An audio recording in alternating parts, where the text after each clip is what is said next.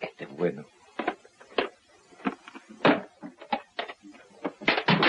Este, este material les va a encantar. Aunque es- realmente este es como la hueá, este material, pero, pero bueno a la larga. A la larga es bueno. Este programa es para personas con criterio formado y mayores de 18 años. Para menores se recomienda la supervisión y compañía de un adulto. Los capítulos son altos en groserías y los locutores hacen como que saben, pero realmente no tienen idea de nada. Debido a su contenido, nadie lo debería escuchar.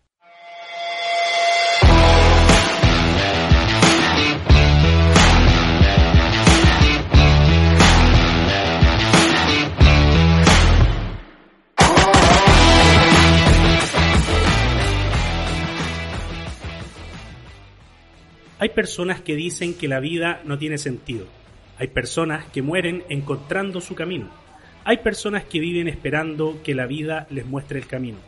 Y hay personas que no tienen ningún sentido y lo viven con sentido.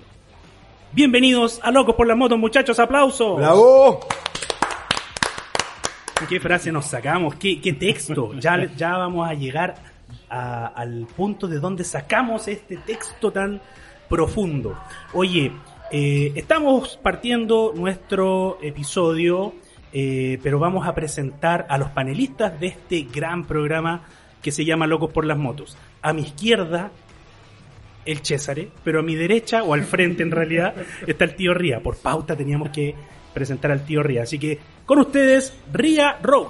Gracias chicos, gracias. Oye, bienvenidos a este cuarto capítulo de esta quinta temporada. Ya saben que vamos a tener una temporada de larga duración, va a durar el año completo, así que los vamos a tapar con capítulos durante todo el año. Disfruten este capítulo, pónganse al día con los capítulos que ya han pasado, que han estado súper buenos, y hoy día estamos en Coffee Rider y estamos celebrando acá porque tenemos un tremendo invitado. Pronto Iván se los va a presentar, pero ahora yo les presento al grande, al único, al detailing, al que deja la moto impecable. Con ustedes, Cesare Vandelli. Buena, Ría, gracias por esa presentación. ¿Sabéis que primera vez que. La primera que- presentación buena. de- primera vez que Buena hacen una presentación. decente a ambos, ambos, y Iván también. Así que no, muchas gracias por eso. Y bueno, como nos habrán dado cuenta, en el primer micrófono, la mentira, Ría me estaba mirando feo. Tengo que decir las redes sociales de Locos por las Motos. Claro. Estamos en Instagram, Facebook, Spotify, iBooks. iBooks, tenemos un correo que es loco.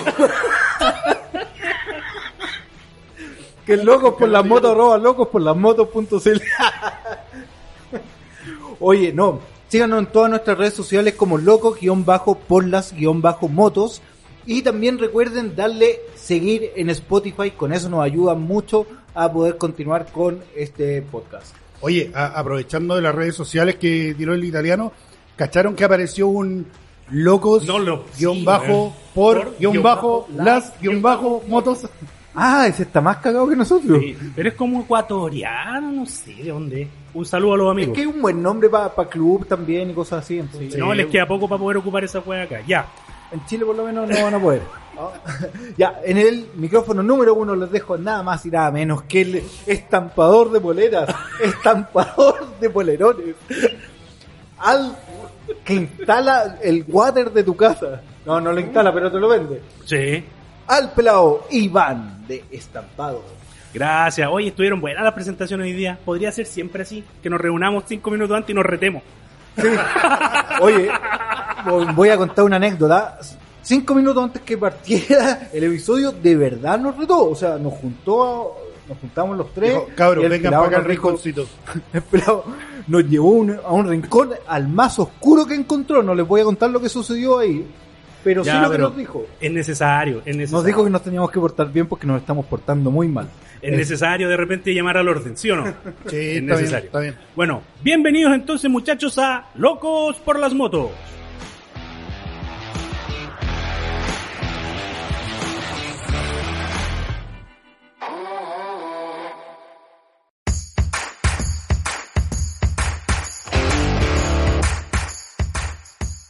Oye, y este capítulo llega gracias a nuestros grandes auspiciadores, ¿verdad? El tío Ría se sabe el listado de memoria de los auspiciadores. Así que, tío Ría, por ejemplo, ¿cuál es su auspiciador favorito? Yo, yo sé cuál es, po. Pero, pero ¿para qué? ¿Pero para qué? El único que trae chaqueta 5XL. Claro. Cabros, si se quieren equipar de verdad, MR7. Ahí van a encontrar todo lo que realmente necesitan. Italiano. Ya, Bueno, sé, ya, ya- sabemos. ¿Para ya. qué? Me estoy manchando aquí todo, así que no me queda nada más y nada menos que mencionar a Coffee Riders. ¿Pelado? Oye, le hice la mantención a mi moto y quedó pero impecable gracias a Custom Bikers. El peleito César se las mandó, así que gracias a él por ser nuestro oficiador. Oye, obviamente, si van a equiparse ustedes, también equipen su moto. ¿Y con quién pueden equipar la moto? Conster Steel. Cabros, los mejores bolsos, los bolsos de cola, que son famosos entre algunos de nosotros, así que ya saben, Conster Steel. Oye, y recuerden que pueden enchular su moto, ponerle una gráfica, el descueve, con M Graphics. Marcelito ahí de M Graphics. También queremos eh, mencionar a un, a un equipo grande que entrega siempre mucha información para nosotros los motociclistas y que prepara a los mejores motociclistas de Chile. Hablo de Academia Motos Chile, un gran equipo al servicio del motociclista. Oye, y, y además decir que Locos por las Motos se viste y está etiquetado por todos lados gracias a Stampado Chile. Todos los productos, incluso los productos de la cacería, los pueden encontrar con Estampado. ¿Te queréis personalizar una polera? Estampado Chile. Traga, weón. No, que me estoy riendo porque ya mencionamos casi todos los auspiciadores excepto uno. Así que no me queda más que mencionarme a mí mismo. Recuerden, servicio de lavado premium y detailing para motos en motolavado-mad Dog. Oye, se nos queda uno que se unió hace poco a los auspiciadores, que es muy importante para nosotros también, que es Hit Air Chile. Hoy día los nosotros somos los embajadores oficiales de los chalecos Airbag en Chile gracias a Hit Air Chile. Así que pronto se vienen novedades con la marca, atentos a las redes sociales, hay una actividad ya programada, ya les vamos a contar más adelante. Así que ahora sí damos inicio a Locos por, las motos. Y en esta ocasión, eh, como ya lo habrán eh, escuchado de boca de el tío Ría, ¿cierto? Y de el italiano, Y tu frase ten- principio. tenemos un invitado que fue el autor intelectual de esa frase, de la frase que tiramos en un principio. Así que no le vamos a dar muchas más vueltas y con ustedes les presentamos a Carlos Andrés. Felipe. Novoa. Lo practicamos toda la semana, salimos el hoyo. Oye, Carlos, bienvenido. Pipe, más, Gracias. más conocido como Pipe para los amigos. que Preséntate sí. tú para que no la caguemos nosotros. Bueno, soy escritor y autor de Quiero una moto, eh, un proyecto que inició hace ya cuatro años y mm, después de muchos cambios de vida eh, decidí enfocarme en mi pasión. A eso le sumé un poquito más de conocimiento, de evidencia y actualmente lo estoy sumando en mi protocolo de estudio en psicología. Entonces, básicamente, el futuro de las motos también depende del futuro de nuestro cerebro. Oye, y ustedes se preguntarán qué hacemos con un insigne futuro psicólogo en este capítulo de Locos, po, weón. Y, le- y letrado, pues, weón. O Y sea, no, nosotros hablamos- cagamos. Dentro de nuestra pauta anual, que ustedes saben que nosotros nos preparamos y tenemos una pauta para el año y todo el asunto, teníamos un capítulo La, pensado hace la que en mucho verdad no tiempo seguimos atrás. nunca. No, si la seguí. Sí, la seguimos. Pero teníamos un capítulo pensado hace mucho tiempo atrás y queríamos hablar sobre eh, eh, el... La, Ah, me la cabeza, chucha. la cabeza de la moto. Sí, como lo que piensa un motociclista, cuáles son lo que te lleva a andar en una moto, lo que te lleva a disfrutar de alguna ruta o cuando simplemente ocupáis la moto para hacer tu traslado al, al trabajo. ¿Por qué decidiste dejar el auto y empezar a, a usar una moto? Entonces, nosotros dijimos, oye, este tema es un poco más delicado, necesitamos un psicólogo y qué mejor que un psicólogo que ande en moto que nos pueda apoyar con esto.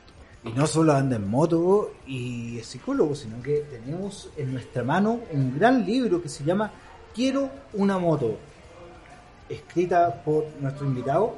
Oye, voy a partir. Mira, Acércate el poquito 14 de noviembre del 2012 sufrí un accidente que llevó toda mi experiencia en moto a cero. Pipe. Bueno, corría el año 2012, 14 de noviembre, 8.30 de la mañana, ruta 5 Sur, camino desde mi casa en Rancagua. Aquí puedo poner a una, una música triste, ¿no? Sí, por Sí, supuesto, esto es muy triste, obvio. Es un accidente en moto. Chucha. Hay que poner la música de, la- de las teleseries de TVN. Claro. Y paradójicamente hablando, me accidento en el sector de hospital. Ahí existía una curva llamada la curva de la muerte, que era una curva descendiente en dirección eh, oriente, cuando uno viene de, de sur a norte. Y antes de que esa carretera fuera reparada, existía una entrada justo a la bajada de esa curva.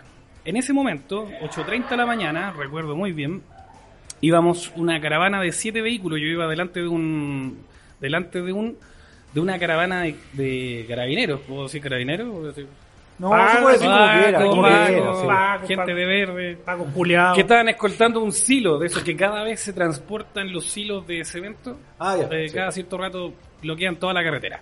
El tema es que ellos iban después de la curva. Voy adelantando a una chica que iba manejando una camioneta y se mete un camión de basura sin luces, sin nada que identificar al camión de basura. El tipo se mete, ingresa imprudentemente en la, en la vista y yo cerré el ojo. Oh. Rocé con la moto dos veces el parachoque del camión de la basura y me fui inmediatamente en dirección contraria a la curva y con la rodilla izquierda golpeo siete ojos de gato del parachoque. Y eh, inmediatamente en la frena yo genero una colisión múltiple. Más encima, dejando la cagada de entrar. No, y, la, y, la- y eso fue con, con chaya, porque el último, el último weón que nos chocó llevaba una carga de cemento. Y llevaba una camioneta nueva con una carga de cemento, todo suelto detrás de la, de la camioneta, y eso salió volando. Quedamos todos como palomitos. Entonces parecía un escenario Kosovo más que un accidente. Entre la CIA y que la adrenalina no me permitió corregir la rodilla hasta minutos después, con las propias manos, eh, yo llegué finalmente a Santiago a eso de las 6 de la tarde. Y ese día, en ese mismo momento, eh, llamo a mi pareja, que tenía en ese entonces, y le digo, necesito que me venga a buscar. Vendí la moto. Y de ahí comenzó un calvario de 6 años. Eh, seis años sin motocicleta, básicamente propia del disfrute que uno tiene día a día. Yo pensé que con tu pareja, porque Eh, bueno, ahí hay otra historia. Pero esa no está en el libro. De hecho, sí está de, Ah, sí ese libro, puedes leer la primera página de ese libro ahí, la primera hoja, si, si tapa, y Oye, ahí yo está la dedicatoria. yo pensé que el Por che- los años de amor de diste, este libro es por ti, Paulina. Yo pensé que el único que llevaba ese calvario era César, de estar sin motos tantos Oye, años. me queda la esperanza de que, de que todavía me quedan años para tener moto. Por supuesto. yo llevo sí. dos. Dos que parecen muchos, weón. Dos que parecen muchos, que llevamos mucho tiempo grabando. Si no, en realidad sí, pues grabamos, con- pero era la moto de tu hermana, pues, ¿no? Sí, no, pero eso no lo estoy contando. po. Ah, ¿no? No, po. No me acuerdo que tenido moto cuando empezamos a grabar. cuando partimos no. es no que llevo teníamos dos, otro. pero voy para el tercero. Ya. Oye, en relación al, al capítulo de hoy día, ¿cierto? Eh, ¿qué queremos? Nosotros lo hemos conversado en varios, en varios capítulos. ¿Qué nos llevó a subirnos a la moto? ¿Fue necesidad, ganar tiempo, ahorrar dinero?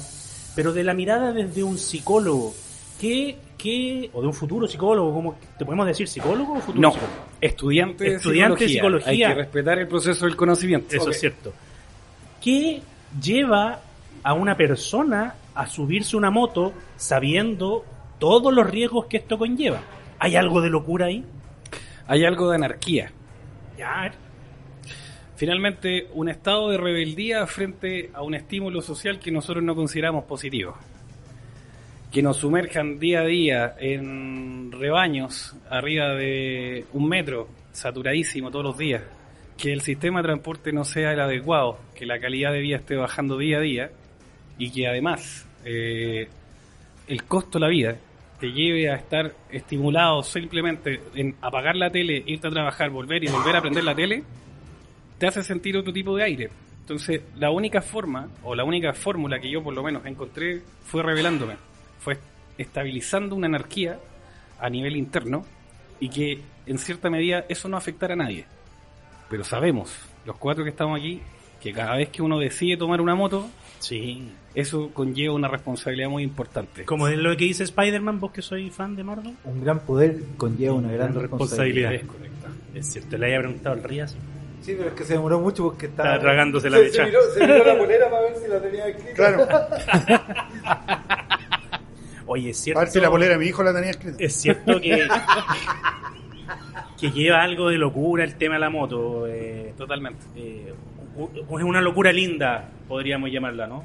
Tú, Sí, tú partiste totalmente. como con una con un deseo de ¿tú venís de una familia de motocos o soy como el primero de la familia? O sea, en, en mi familia, desde mi abuelo que han tenido motos, pero yo no, no estaba familiarizado con las motos.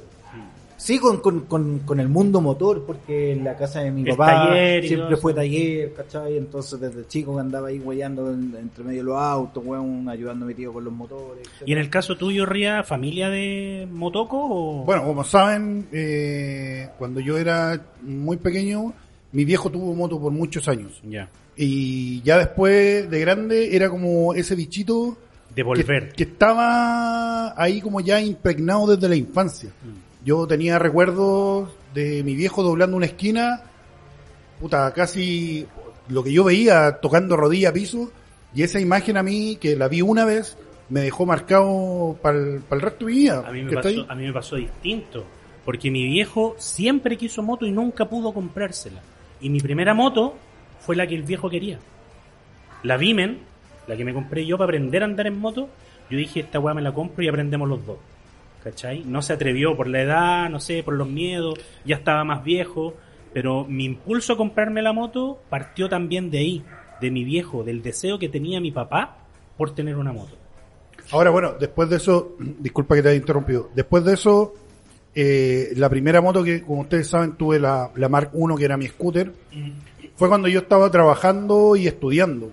Entonces, eh, los trayectos en la mañana, después de la pega, ir al instituto, eh, yo salía a las 11 de la noche y donde estudiábamos no había mucha locomoción, entonces de repente tomaba la micro a las 12 de la noche para estar llegando a mi casa a la 1 de la mañana, entonces era demasiado. Y mm, eso me llevó a tomar la decisión de que necesitaba un transporte y en ese minuto a lo que yo podía acceder era una moto. Entonces no me- como que no me alcanzaba para un auto y aparte que yo tenía el bichito que quería comprarme una moto. Entonces partí y que fue por muchos años un vehículo únicamente para traslados. O sea, yo no vivía eso de la pasión de andar en moto, de, lo- salir a lo que- rutear, lo que uno vive ahora. po. que es lo que uno vive ahora, que lo conversamos en un capítulo, creo, que fue que cuando partieron este el boom de las motos chinas, Mm. muchos pudimos eh, acceder a una. Y ahí empe- empezamos. No como está ahora actualmente, que como están las redes sociales, Facebook, Instagram, está mucho más masivo y hay mucho más cercanía con el mundo de las motos. Entonces, yo creo que los cabros de ahora, a lo mejor me pueden corregir, pero la, la gran mayoría no se compra una moto como medio de transporte, sino porque se la compra Casi porque por- ahora realmente por- le gustan Casi por un juguete, por un gusto muy personal. o porque el amigo tiene Claro. una. ¿Cómo partiste tú con el gustito del bichito de la moto? Siete años me llevaron por primera vez en una XR250. Qué irresponsabilidad, weón. A los siete años, weón. Mi tío Paco. Paco, culiao. No, el primero, de hecho, es No, era su tío Paco, ¿no? Que era Paco. Ah, que era mi español. tío- mi tío- Saludos a mi tío Paco. Joder, Eh, hostia. Me agarró y en la, la sensación de adrenalina eh, fue algo que revolvió todo mi estado de salud. Yo sufro de vértigo desde niño, No, güey. claro. Pero fue tanta esa carga de no te subáis, no te subáis de tu mamá, que obviamente yo le hice cualquier caso y me subí. La manza tapa. Casco arriba y una vuelta a la manzana bastó y sirvió para que no, se- no se me olvidara jamás lo exquisito que es esa aceleración con explosión que generaba una moto como la XR250 y que por ahí ya pasando los 18 años eh, quien fue un bueno quien es mi gran mentor en moto Raúl Contreras Barrera que es el RAL que está mencionado en ese material de ahí eh, me hizo revivir ese tema del mundo del motociclismo, pero a partir del mundo motoquero. Entonces, lo único más cercano que había por ahí, por, por esos años, eh, hablo, no sé, eh, entre el 98, 2000, 2003, por ahí, era Vento. Y Vento Rebelian era la primera moto que yo decidí tener. Una Vento Rebelian, la enfermera. Una Vento Rebelian 150 que se la compré al sobrino de Coco Legrand. No, güey. Correcto. El cabro hoy día, eh, gracias a esa venta, está en un proyecto internacional muy grande y recuerdo cuando me contó que quería hacer ese proyecto. O sea, muy importante fue para él deshacerse de un elemento muy preciado. Y eh, la enfermera para mí fue, mi, yo, yo digo siempre, mi, mi primer pieza de papel. Porque la tuve seis meses ahí mirándola, contemplándola. Bueno, yo no, yo se la compré y me enseñó primera, segunda, tercera y cuidado con los frenos y eso me permitió llevarla a la casa. Seis meses mirándola hasta que tomé la decisión de sacarla y anduve prácticamente uno o dos años sin eh, licencia. Ya Qué cumplí 20 años. irresponsable, weón. Ya cumplo, y ya cumplí Dark 20 Side. años desde aquella primera moto y he pasado por eh, 17 motos ya. Ah, no, este weón está Ah, cagado a la cabeza. 17. 17. ¿Cuánto te dura en promedio una moto? Porque ya hay 20 años manejando. 15 días. No, O sea, son 17 en- motos en 20 años. En algún, en algún momento, O sea, casi en una algún moto por año. Fue tan, fue tanta la idiotez que llegué a tener cinco motos eh, eh, a mi haber. O sea, era. Hay y que tener plata y una para, una para, Pa' cada día de la semana. cada día de la semana. a Tuve hasta compra-venta de motos. Tuve Cacha. un taller de motos y construí motos. Entonces, eh, ¿Cómo vos? Me No, metí a más no poder hasta que el bolsillo no me dio. Y eso me llevó a aprender mucho, mucho, mucho. Y dentro de eso, la curva de aprendizaje va a volverte consciente y tener la moto correcta en la vida. Muy bien. Estoy de acuerdo. Oye, hay un, hay un tema que me gustaría conversarlo contigo, que lo hemos conversado con Y los con chiquillos, nosotros, lo hemos conversado con los chiquillos en varias ocasiones. Sí, pues ya lo conversé con ustedes, por eso ahora quiero conversarlo con él, no, con el puro pibe. Eh, hay una frase que un día andando en moto se me ocurrió, que a lo mejor la debe haber dicho mucha gente, que es eh, la soledad del motociclista. ¿Y a qué me refiero con la soledad del motociclista? Que a muchos nos ha pasado que, eh, por ejemplo, si salía a una ruta, salís con más amigos, independiente de la cantidad de gente con la que vayáis, tú vais solo en la moto. Tenéis que tomar muchas decisiones, independiente de las decisiones que hayan en la ruta como tal, La caravana. eh, en la caravana, perdón. Eh, sí, tú igual tienes que tomar muchas decisiones porque tú puedes tener un accidente o puedes causar un accidente al resto de los motocicletas. Entonces, igual eh, da una sensación de soledad dentro del grupo en el que vas. Y por otro lado, eh, tienes estos trayectos extensos a veces cuando vayas a trabajar que no tenía el tema de la seguridad de tu vehículo, no vais escuchando la radio, ¿cachai? vais concentrado en lo que en, en, en tu trayecto. ¿Y eso a qué te lleva? A que te pones a conversar contigo mismo. No, a muchos, yo creo que a muchos de ustedes les ha pasado que Sí. se pone a conversar con uno y te ponía a solucionar problemas y, y empezáis a pensar, ¿cachai? Ahora no lo puedo hacer tanto porque como me voy grabando, se escucha toda la weá que voy hablando. No, pero a mí me pasaba que, por ejemplo, antes yo me ponía a cantar o me ponía y, y, weón, y me, me hacía preguntas y me las iba contestando yo mismo porque iba solucionando problemas que habían otras instancias que no me lo permitían. Porque después yo llegaba a la pega y tenía un equipo de trabajo que tenía que interactuar con más gente y después llegaba a la casa y en la casa uno tiene familia, tiene hijos. Sí. Entonces es muy difícil de repente tener como una instancia Para ti. para ti mismo que la moto te la, te la proporciona. Entonces, Te la soledad del motociclista. Te ¿cómo- entrega soledad y libertad al mismo tiempo.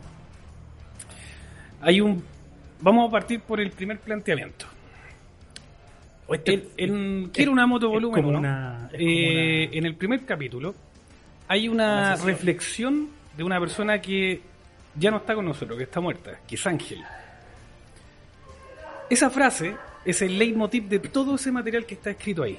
Y signi- significa que de alguna u otra manera en todo momento, cuando estás conectado, no necesariamente con tu moto, sino que con aquella soledad, hay un sentido de libertad, hay un sentido de conciencia y de reflexión. Esa frase que dijo Ángel en el libro es, arriba de mi moto, todo lo demás es viento. Eso significa que una vez que te subes a tu moto,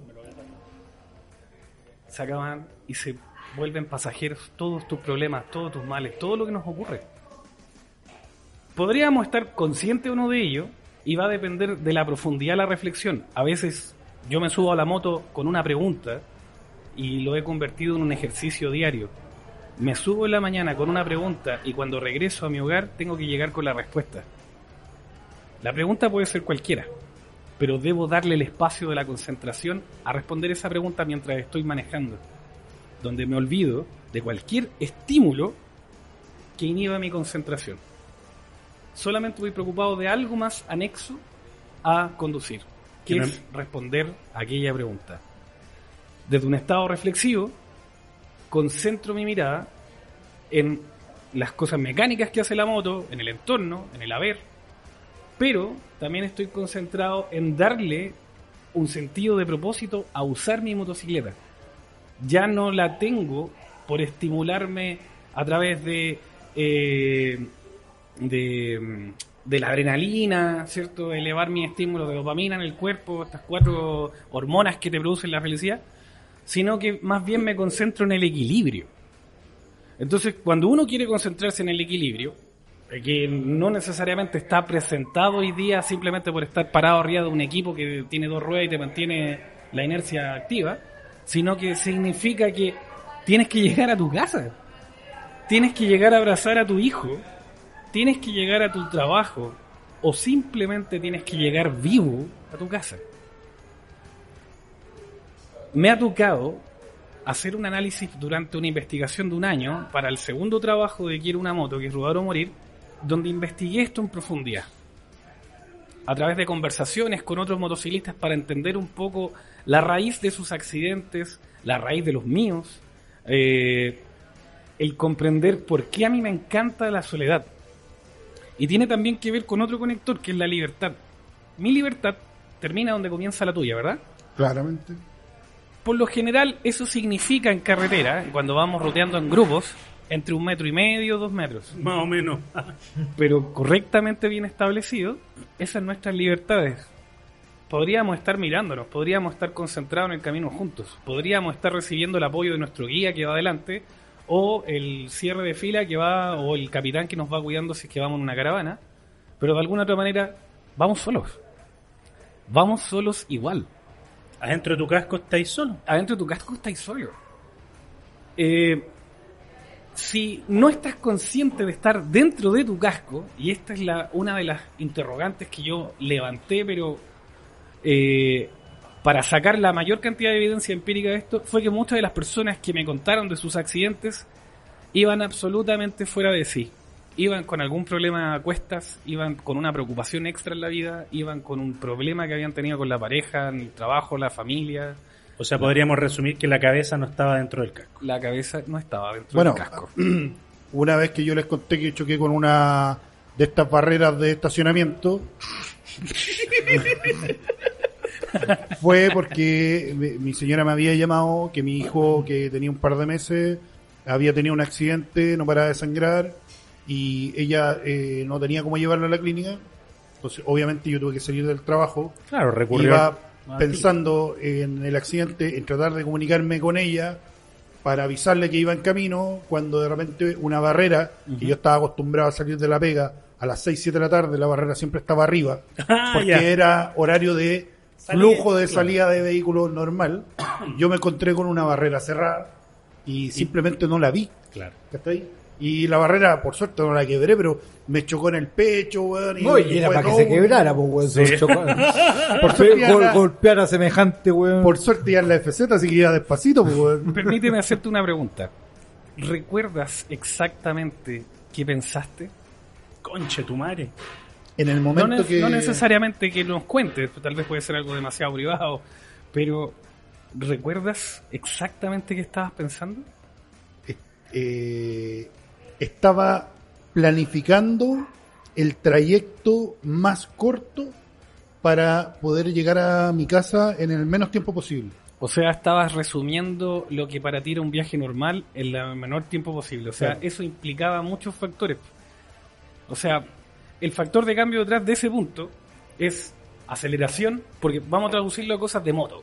Ajá. Aceleración, la menor cantidad de frenados posible, la menor, o sea, la mayor cantidad de conejeos, e incluso eh, olvidarse de cualquier otra cosa que el objetivo por el cual uno va a llegar. ¿Sabe- ¿Sabes lo que pasa? Es que desde ese trabajo que yo tenía, habían mm, varias rutas que yo realizaba para poder llegar a mi casa. Y dependiendo del estado de ánimo que tenía durante el día, era eh, que decidía qué ruta iba iba a realizar. A veces eran con muchos más tacos porque quería andar más tiempo arriba de la moto, otros eran más expeditos porque iba por autopista, y incluso en la autopista podía también ir variando porque o me iba por la costanera y en la costanera de repente tomaba General Velázquez o Ruta 5, ¿cachai? Como iba para Maipú. Ujú. Entonces Que son bastante violentas. eran, eran varias alternativas que siempre tenía y yo iba jugando con ellas para no hacer una rutina de todos los días estar haciendo la misma ruta. Y claro, en esa ocasión fueron como que todas esas rutas se me vinieron a la cabeza y en cuestión de segundos empecé a analizar cuál era la más rápida para poder llegar a la casa. Y de repente me encontré con la barrera de frente, weón, y un guardia mirándome con ¿qué weá le pasó a este otro, weón? Por lo general se nos, va- se nos van los detalles. Claro. No las generalidades, no, no se nos va el objetivo, no se nos va el porqué. Incluso ni siquiera se nos olvida cómo manejar la moto. Pero se nos van los detalles. La concentración habla de enfocarse en detalles. En- en- Bueno, en su- ¿Qué su- más, su qué más cercano que cuando te veís envuelto en algún frenazo o en alguna eh, acción que involucre un despertar eh, manejando? Uno queda, chucha, ya, y ahora, el, ¿cuál era el cambio? ¿Cuál era el embrague? A mí me pasa. Me ha pasado que de repente he tenido que reaccionar rápido. Cuando tenéis como un, un choque que... Claro, y tenéis que reaccionar rápido y, y después que pasó esa reacción, ya, ¿cómo sigo?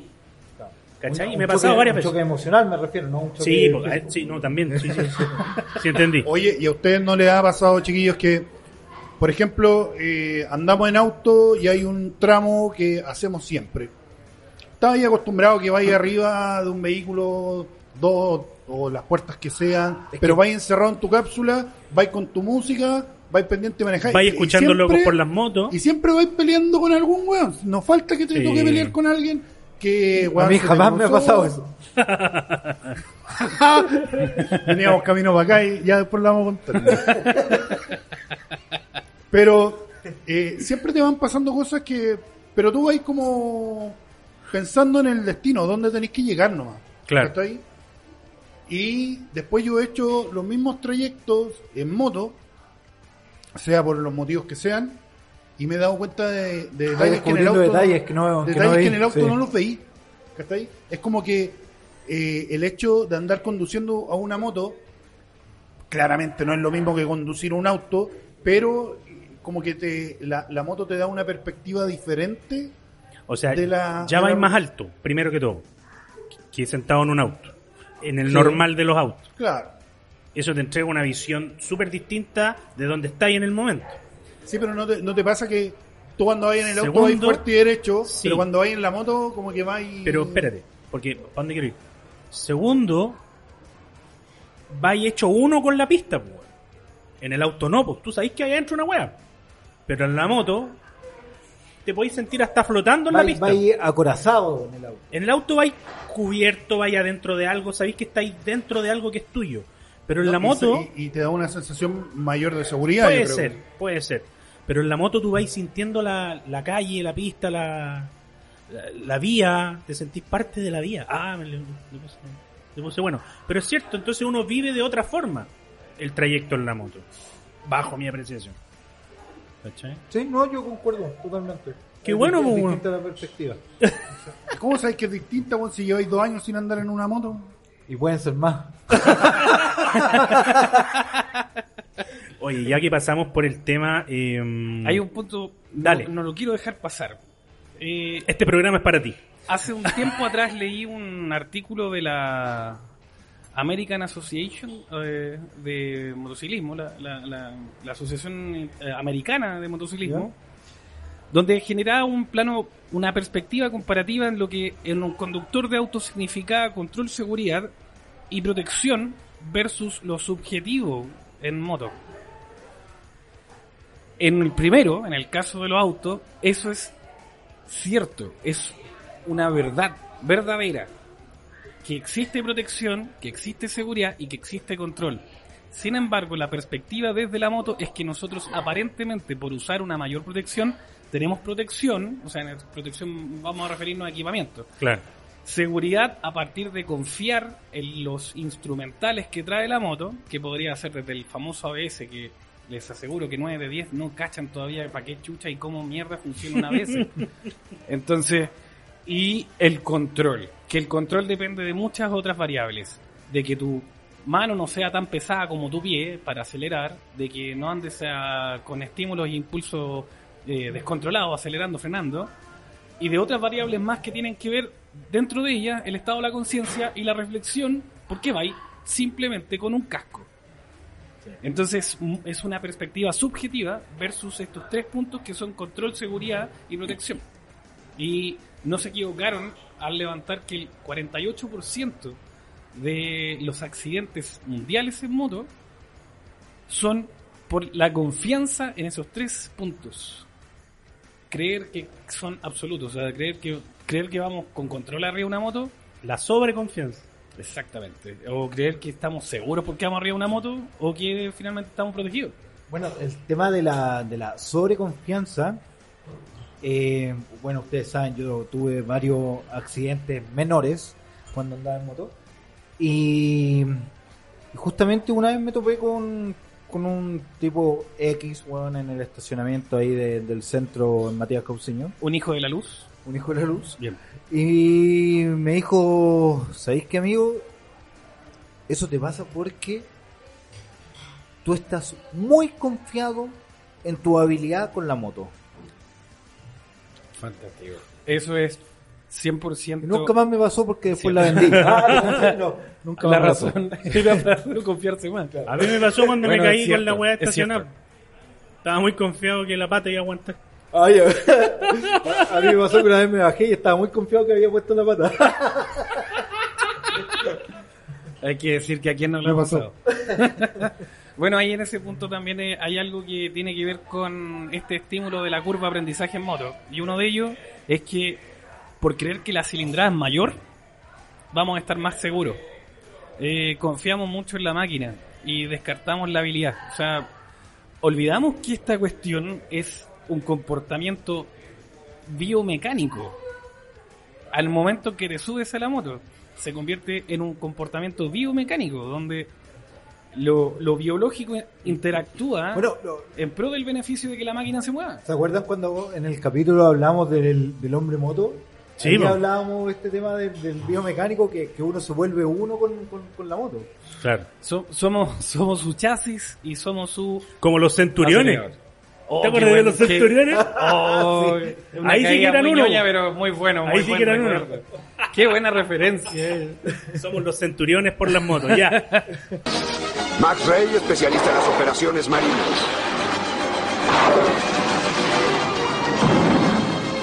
Jake Rowell, especialista en las operaciones terrestres.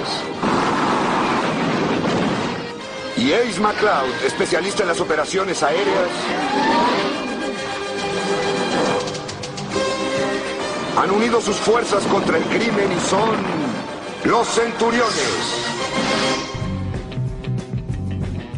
Cafetería Coffee Riders, un espacio creado para reunir las mejores pasiones, las motos, el buen café y la buena comida. Porque los motociclistas también tenemos buen gusto. Ven a disfrutar de nuestras mejores preparaciones, con una variada carta, en el mejor ambiente y una excelente atención. Nos ubicamos en Avenida Grecia 3348, Comuna de Ñuñoa. Síguenos en nuestras redes sociales y entérate de más sorpresas. Coffee Riders, el mejor café para tu ruta. M Graphics, empresa con más de 8 años de experiencia en el rubro de la impresión digital en Chile, con productos de la más alta calidad, vocación de servicio al cliente y tecnología de punta. Branding vehicular, impresión a gran escala, stand y puntos de venta son algunos de los servicios que ofrecemos. Búscanos en redes sociales como arroba mgraphics-spa. mgraphics, soluciones gráficas de calidad. Estampado Chile, tienda virtual de personalización y estampados. Polerones para grupos y clubes, poleras, gorros, bandanas y más. Tenemos los productos oficiales de Locos por las Motos. Dinos tu idea y nosotros nos encargamos del resto. Búscanos en Instagram y Facebook como arroba Stampao Chile. Stampao, le damos vida a tu idea. MR7 Accesorios, equipamiento para el motociclista donde encontrarás uno de los surtidos más grandes de cascos en la calle Lira. Equípate con los que saben, cascos, guantes, chaquetas y mucho más, junto a la asesoría profesional de nuestros colaboradores. Visítanos en nuestras tiendas Lira 710, Lira 702 y Antonio Ricaurte 407, todas ubicadas en la calle de las motos. Síguenos en Instagram como mr7accesorios.cl o visítanos en www.mr7accesorios.cl.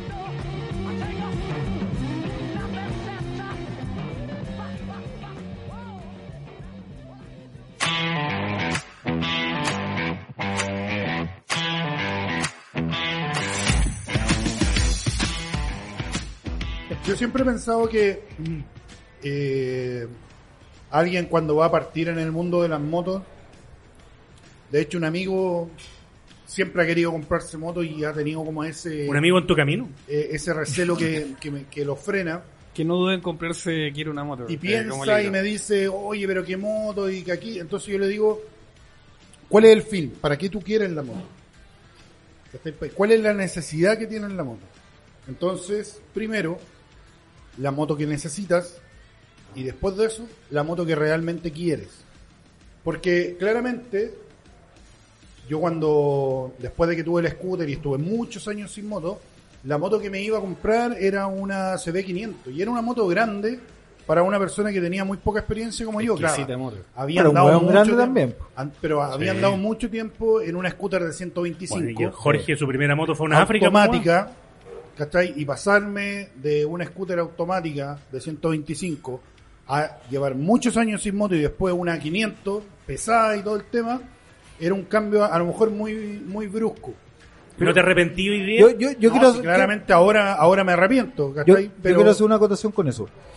Yo no creo que eh, el problema sea el aumento de cilindrada. Yo creo que cada moto, ya sea cilindrada menor o mayor, conlleva un, un aprender a usar la moto de nuevo. Sí, pero lo que me lo que me pasaba a mí es que Muy de acuerdo con eso. la necesidad que yo tenía en ese minuto era eh, solamente de traslado de mi casa a la Vega. Todavía no existía Real no Road. necesitaba eh, mejorar los tiempos, no necesitaba nada más, solamente Moverte. y ahorrar plata. ¿Cachai? En locomoción más que nada. Bueno, hace 500 eh, ahorra plata. Sí, caleta. claro. Si es como la, mía, tuya, la NC750, me está dando da más 30, que la cresta, 30 ¿no? kilómetros por litro. Cacha. Bueno, pero quiero una tema- moto. Hay un capítulo que dice ¿Para qué la quieres? Eh, y se explica en cierta medida justamente lo que tú estabas hablando. ¿Cuál es tu propósito de uso? Es una de las variables que olvidamos por esta gran calentura que produce el tener un estímulo Sí. a esta anarquía, ¿verdad? Entonces, eh, primero nos concentramos en ver si alcanza la plata, después ver si eso tiene que eh, agregarle uno casco y después pensamos para qué la queremos. Muchas personas se compran una moto pensando que van a lograr el gran viaje de su vida en su primera moto. Que no quiere decir que no haya personas que lo hayan logrado. O sea, sería sería demasiado. Yo me compré el NC para viajar y no he salido asertivo pa' ni un lado.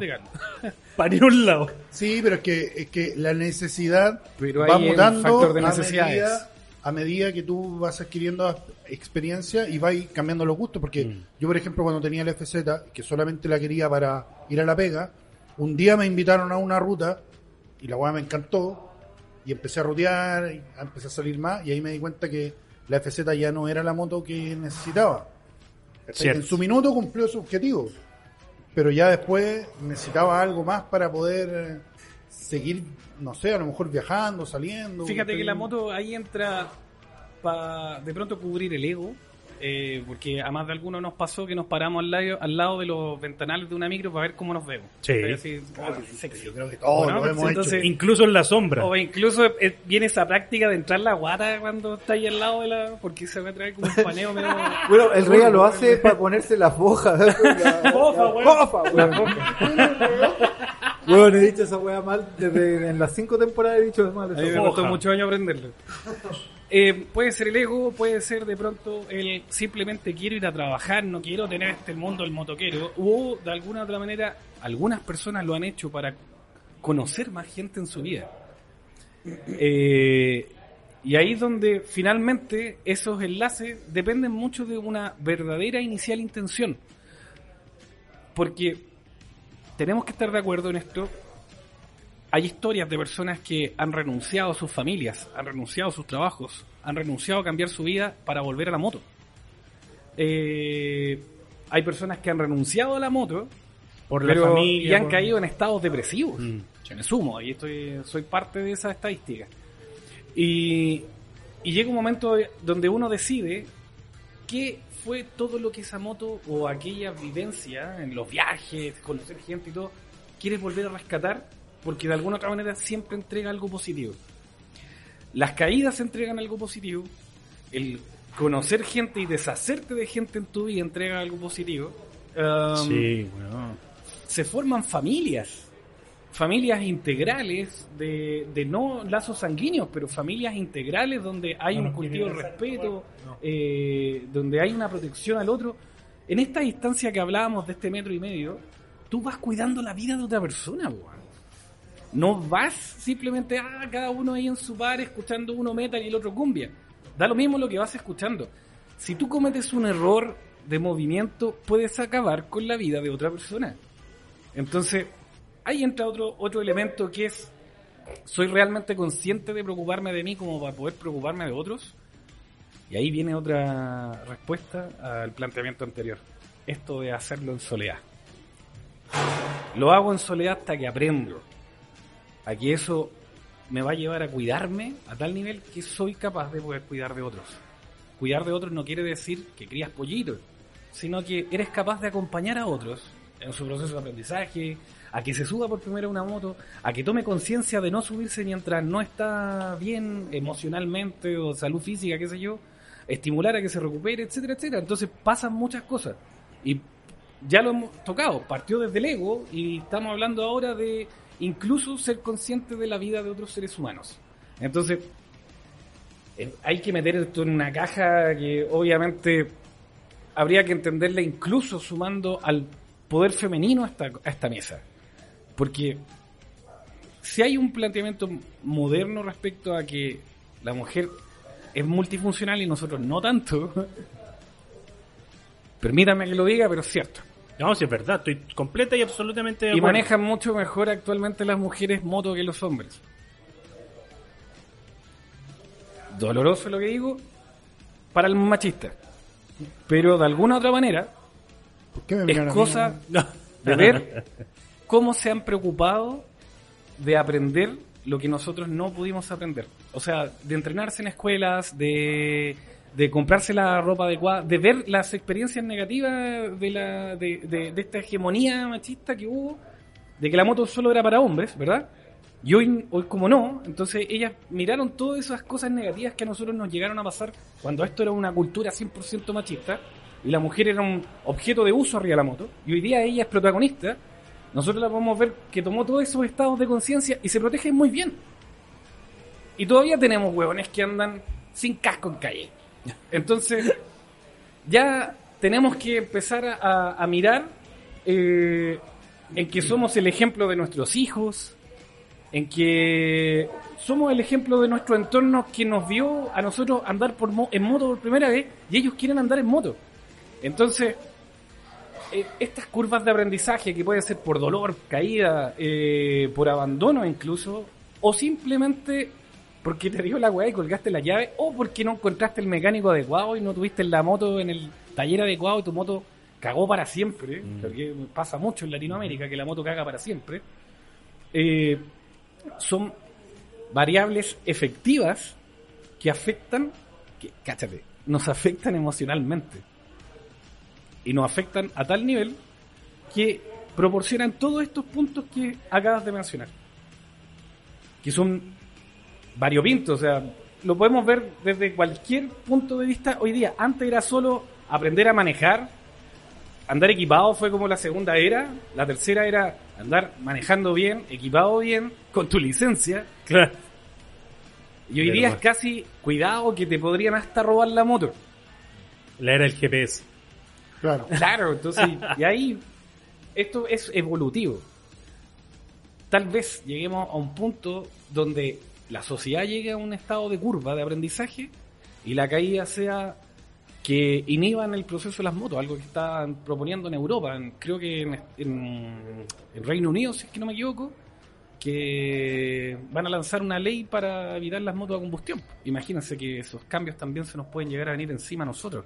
Sea, si las motos no son eléctricas o no generan de Claro. carbono, eh, que es muy difícil, porque el neumático desgasta mucho, entonces pensar en carbono cero con una moto es una idiotez. Es ilógico. Y, y que nos llegaran a llevar a, a ese punto, puta, me, me hace pensar en un presente que prefiero tener un estado de conciencia con respecto a para qué quiero la moto realmente.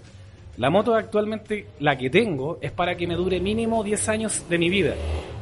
Segundo, para bajarle las revoluciones a la vida y dedicarme a disfrutar, porque ya pasé una edad, a un rango de edad donde, puta, una caída duele, po, y duele.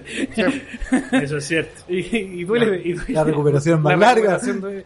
Saludo a David, eh, director de Quiero una moto, que sufrió un accidente en diciembre, que se fracturó sus dos piernas. Eh, mi hermano, no de sangre, pero es un hermano, familiar, amigo y actualmente el director que tengo encima en mi cabeza. Eh, y sufrió un accidente muy grave que a pesar de estar con todas estas variables de conciencia que hemos estado hablando, eh, lamentablemente fue, fue, fue chocado de una forma muy grave. O sea, yo me tocó ver a, a mi mejor amigo eh, en un estado de gravedad muy, muy fuerte. Fue uno de los episodios más dolorosos que me ha tocado vivir como motociclista en 20 años. Y recuerdo eh, que él estaba con más sentido del humor que toda la gente que estaba ahí. Eh, y le hice esa pregunta que te hice hace un rato. ¿Qué estabas pensando en el momento exacto donde te ocurrió el accidente? Y obviamente me dijo una, una barbaridad, pero, pero mm, hemos cuestionado el estado de la conciencia. O sea, de pronto a él lo hizo cuestionarse finalmente muchas cosas. ¿Para qué realmente quería la moto? Y esa pregunta es muy importante hacérsela hoy día sabiendo realmente toda la mochila que uno tiene para tomar esa decisión, porque convencer a tu familia de que esto es un eh, ataúd con ruedas o que tenés que comprarte el cajón junto con la moto, son cosas que yo con casi ya en, en- en la puerta de mis 40 te puedo decir que son ciertas. O sea, Bueno, no yo he conocido gente. Bueno, uno, un- uno de los factores que hay que incluir dentro de lo que uno va pensando cuando vais conduciendo una moto es que tenés que estar preocupado de, de todo tu entorno y, y lo que siempre hemos dicho nosotros, o sea, eh, hay que prácticamente considerar que todos los demás son hueones, ¿cachai? Y Suena, suena brutal, pero muy cierto. es muy o sea, cierto, o sea, tenés que considerar que todos los demás son hueones Aunque suene un poco y- despectivo, pero porque todos pueden cometer un error y tú tienes que ser la persona eh, responsable que, Que puede evitarlo. que pueda evitarlo. ¿cachai? Y he conocido algunos algunas personas que han tenido moto, han tenido un accidente así súper leve inclusive y terminan odiando las motos, las dejan ahí botadas y no se vuelven a subir, les da miedo, terminan odiando las motos, terminan odiando los motociclistas. Suele pasar y también he, he visto la, en la otra cara de amigos que han tenido accidentes realmente fuertes que yo diría así como, puta, la voy a pensar, sí, y los compadres pescan la moto, la paran, la sacuden, se, se suben van. de nuevo, parten, y yo le digo, weón, ¿cómo lo hiciste? Entonces me dicen, es que si no lo hago, me va a dar miedo, y voy a pasar al primer grupo de personas. Podríamos estar conversando weón, horas y horas de y tratar de entender O sea, la el cabeza, miedo, caramba. Sí. la el cabeza miedo. del motociclista, la cabeza de quien nos mira. Y me gustaría que hiciéramos algo distinto en este capítulo, y aprovecháramos a nuestro invitado para hacer nuestra sección que nos pidieron que volviera, po. Quedamos con la sección que pidieron en redes sociales, que se llama Esto es una mierda. ¡Esto es una mierda!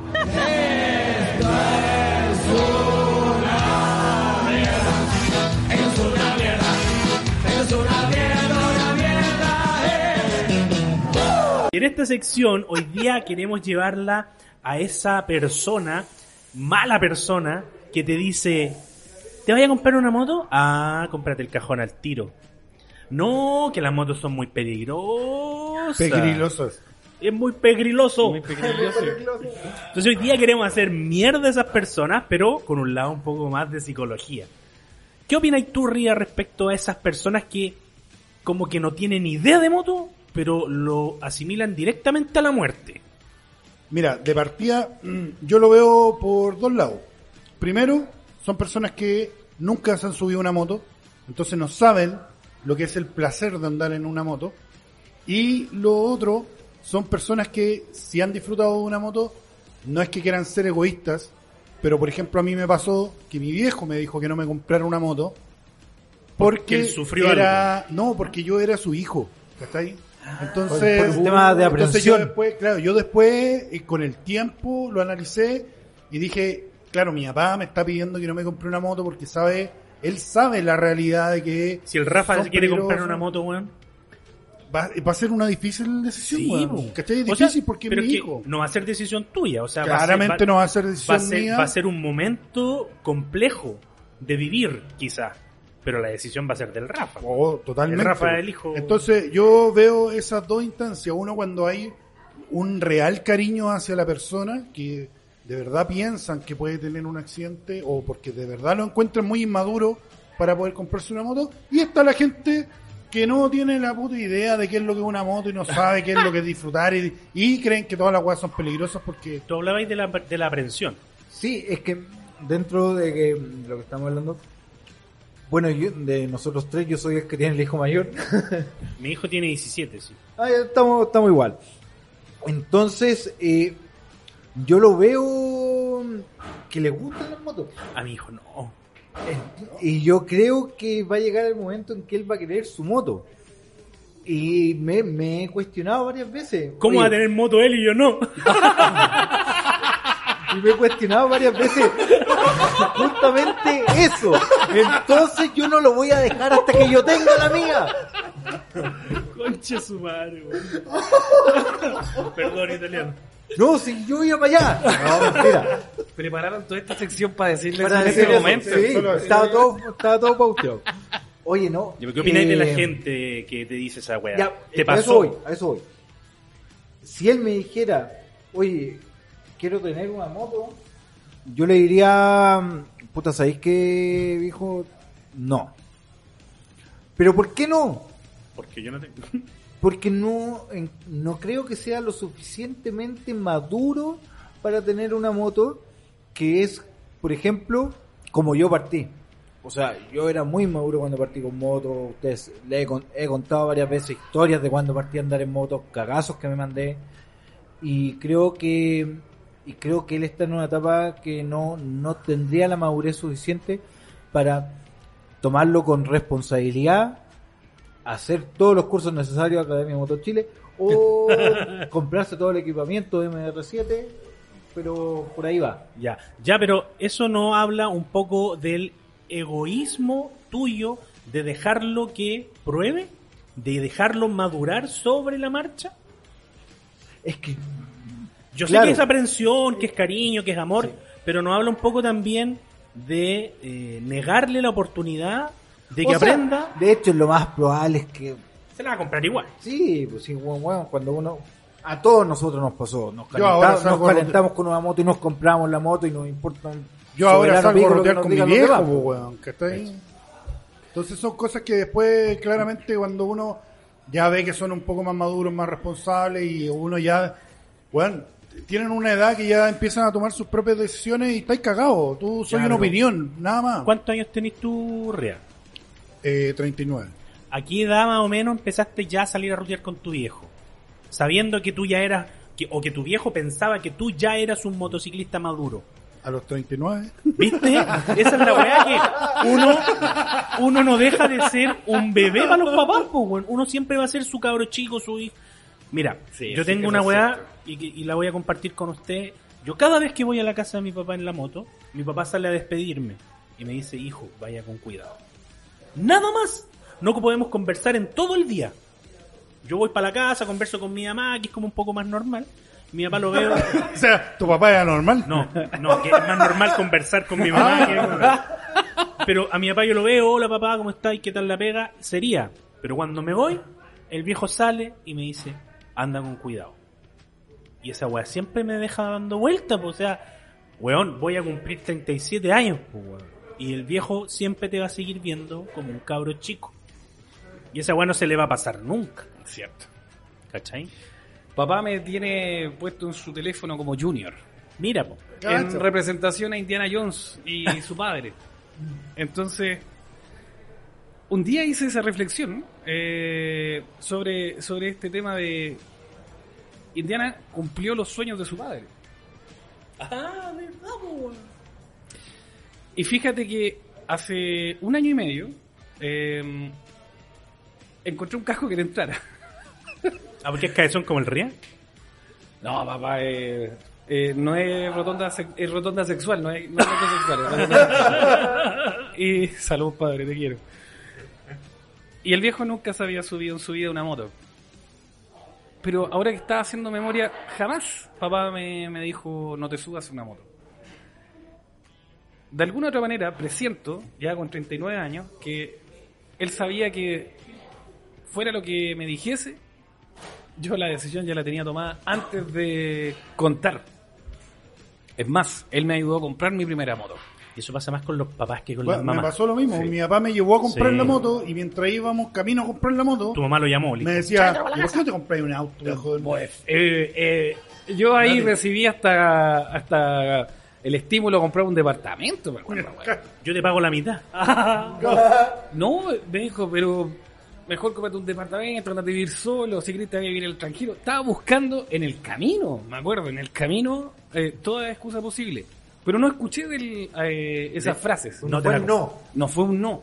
Fue un Pero o- obviamente eh, dentro del paso de la vida eh, apareció mucha gente. Obviamente que caen en este prejuicio eh, que yo me puse más rebelde con esa con ese tipo de de, Sí, de más ganas de. Dan- dan- no dan más ganas de mandarlo a la chucha ese Ah, ser humano. también. también, pues, totalmente. Entonces después aprendí a medir la calidad de ser humano que me lo estaba diciendo para Ah, ver con qué claro. tino yo le respondía que se fuera a la chucha. Por favor, puedes no volver a decirlo, pero por dentro estaba vete a la chucha. Hasta comprender que qué me pasaría a mí si fuera padre. Yo eh, tomé la decisión de no ser papá, pero no hay noche que no me haya imaginado ese momento de andar con mi hijo al lado en moto. O sea, sé de alguna otra manera que es algo inevitable. Si tu hijo toma una decisión, te fuiste a la chucha.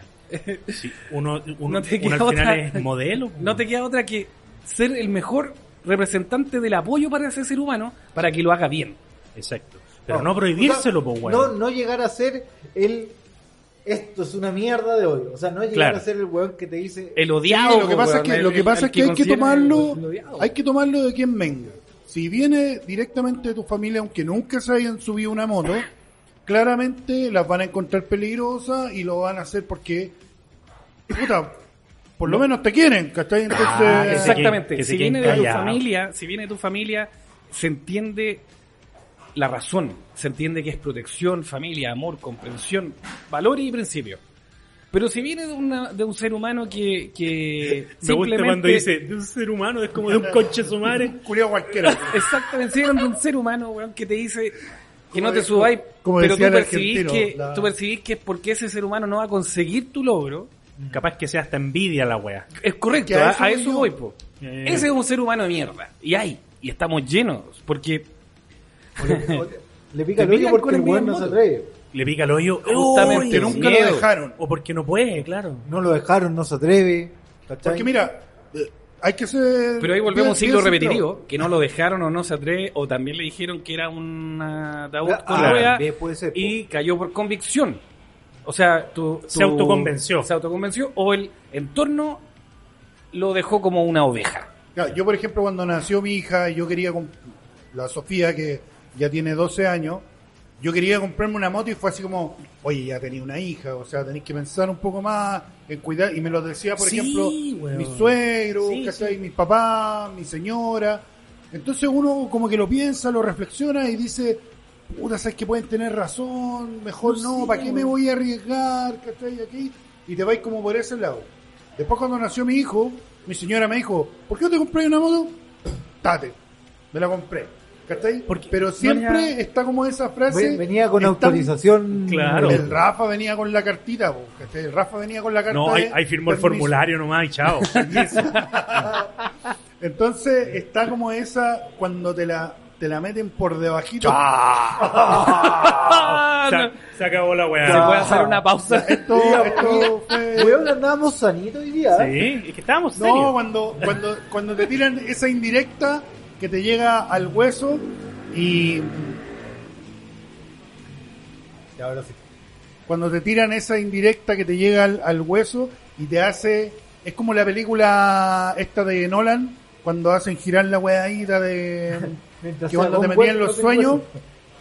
No sé, te, igual. te vais metiendo en los Ah, sueños la In- Inception. Inception que estáis como que te, te dejan la idea del sueño y la idea va creciendo sola dentro de ti Mm. y termináis tomando una decisión que tú no querías por una idea que te, que te implantaron Bueno, ese es un estímulo capitalista bien, bien ventamiano. Eh, de alguna otra manera es como lo que ocurre hoy día con la publicidad, eh, lo que ocurre con el estímulo de este panóptico digital que nos cubre a todos. Cada vez que nosotros hablamos de motos, tenemos los celulares aquí encima de la mesa, nos van a llegar puros temas que conversamos hoy día. Ese mismo estímulo de observación eh, que nosotros nos damos cuenta quién está observando para enviarnos qué, qué información, es lo que busca la familia cuando te dice te quiero mucho. Y el mensaje, el inception que viene detrás es, por favor no. ¿Cómo uno responde a ese por favor no que es implícito versus un ser humano cualquiera? Entonces, Concha su madre. Oye, ¿qué, qué frase más de mierda le han dicho al respecto? Yo me acuerdo que una vez me dijeron, eh, ya, ¿y hasta cuándo vaya a andar en moto? Es como si fuese... Como que si- Como si, claro. Una edad, sí. Claro. Ya, ya Una tenís- etapa. Ya tenéis hijos, como muy similar a lo que te decía a ti. ¿Hasta cuándo vaya a andar en moto? Hasta que no me pueda la raja, le dije yo, como si, wea mía. Hasta que no me pueda la moto. Hasta que no me pueda la moto, me compro una moto más chica, pero voy a seguir andando en moto igual, pues, weón. oh, lo más mierdero que me dijeron fue eh, que andaba puro perdiendo el tiempo. Cha, uno gana tiempo en la moto. Por andar saliendo y no estar en la casa. Ah, Cáchate. Entonces andaba puro perdiendo el tiempo. Veinte años después, esa misma persona eh, Murió de un electrocutamiento. No, no, no. Esa misma, esa misma persona me preguntó dónde hacer el curso. Cacha, Academia Moto Chile. Paulina. No, no, está cagando. Por si acaso, por si acaso. No, Pa- Paulina es, Paulina fue mi pareja y a quien dejé por volver a la moto. Y eso lo voy a Ah, dejar yo- aquí. Yo sabía que había algo así. Ya, De pero hecho, eso podría ha ser pasado- para otro capítulo. ha pasado Eh, ella no que- le gustaban las motos. No le gustaba y tuve que tomar una decisión. Lo de ella no fue una apreciación mierdera. De hecho, lo de ella fue. Fue. Había una traba con la moto. o- o- fue un- una, un- una decisión de, de, de cambio. O sea, yo iba a seguir sufriendo por no tener una moto después de este accidente que les conté al principio. Y en una sana conversación, de hecho nosotros tuvimos 11 años de relación y si bien eh, la relación acabó y todo, fue a partir de una conversación de corazón a corazón donde ella me planteó la idea de que volver a la moto para mí iba a ser muy peligroso. Recuerdo cómo estaba yo, cáchate, esto es muy importante. Yo recuerdo muy bien cómo estaba yo emocionalmente, estructuralmente hablando, como ser, como ser humano. Imagínate cómo estaba.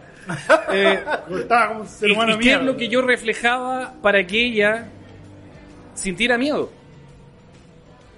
Entonces recuerdo que fue muy honesto su consejo.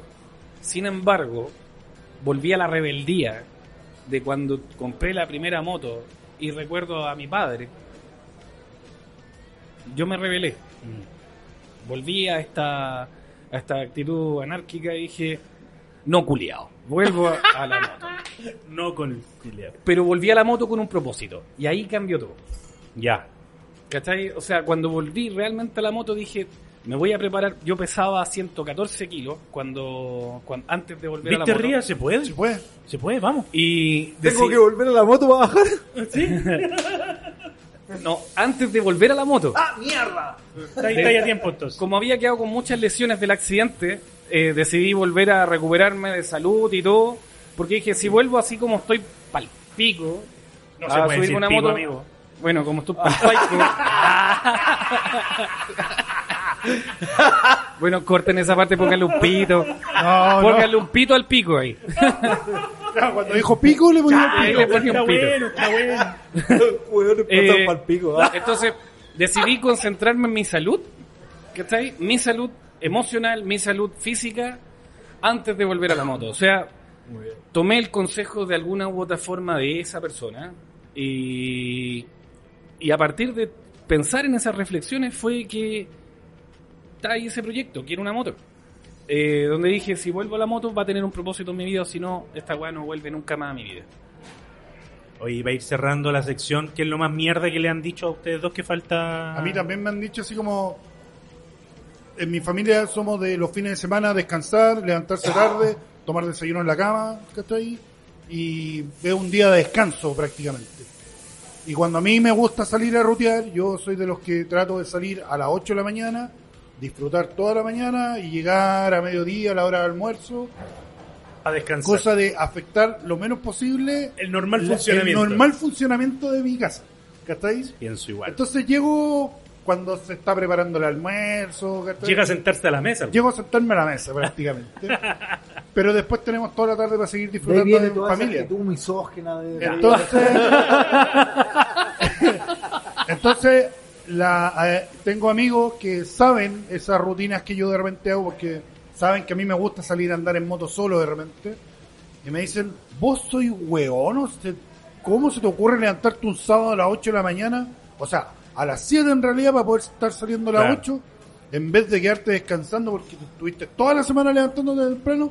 Sí, pues bueno, pero en la semana me levanté temprano para ir a una pega que estoy puta casi obligado porque necesito el sueldo, se podría decir. Claro. A diferencia de que el día sábado salgo con una motivación totalmente distinta porque salgo a mi libertad, ¿cachai? A, a disfrutar de mi moto, a disfrutar de mí, ¿cachai? Entonces, eso es, lo, es como lo que más me, me critican. Hermano. ¿Por qué chucha me levanto tan Ya temprano? vamos a vivir de esto, hermano. Nos vamos a levantar para esto. Eh, ¿Y tú? Eh, primero, harto pajero tu amigo para levantarse tarde un sábado. Los, tar- los sábados se disfrutan. Los sábados se lava en Mad Dog. Sí. Ah, ¿ya? Estamos abiertos hasta las 2 de la tarde. chin, chin. Y a mí, es que va, este tema que estábamos hablando de que cuando te lo dice la familia va con una intención eh, de y hay un querer de por medio de que te quieren, etcétera. Pero así como que me lo haya dicho una persona X, un ser humano. un ser humano, eh, puta, así como compañeros de pega. Onda de pegas que tuve, weón, en, en el banco. Etcétera. culeados que nunca se han subido una moto. weones que nunca consideré nada, weón. Oye, pu- Para todos los buenos del BCI que lo están Oh. Ya saben qué marca no va a ser auspiciador. no, si hay un par de ahí que sí los considero. Ya Pero- sabemos dónde nos vamos a poder sacar cuenta eso- corriente cuando hagamos iniciación de actividades, weón. Ya, eh, personas X que dijeron, oye, weón, ¿por qué andas en moto? Para weón, ¿cachai? X, cosas así. Y de la familia, una vez, eh, antes, mucho antes de tener moto, o sea, estamos hablando de mi yo de 17 años, mi abuela me dijo, si tú te compras una moto, no te quiero ver nunca más por la casa. ¡Oh! ¡Brígido! Esa misma noche se murió, así que... Ah, weón. Imbécil. Por la chucha.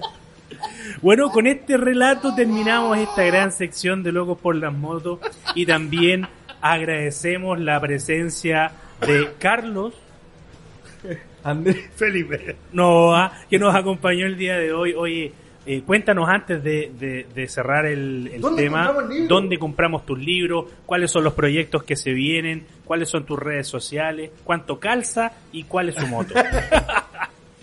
Bien, Quiero una moto es un proyecto más que libros. Eh, actualmente, Quiero una moto cumplió un año y medio su proceso de registro comercial, patente y marca.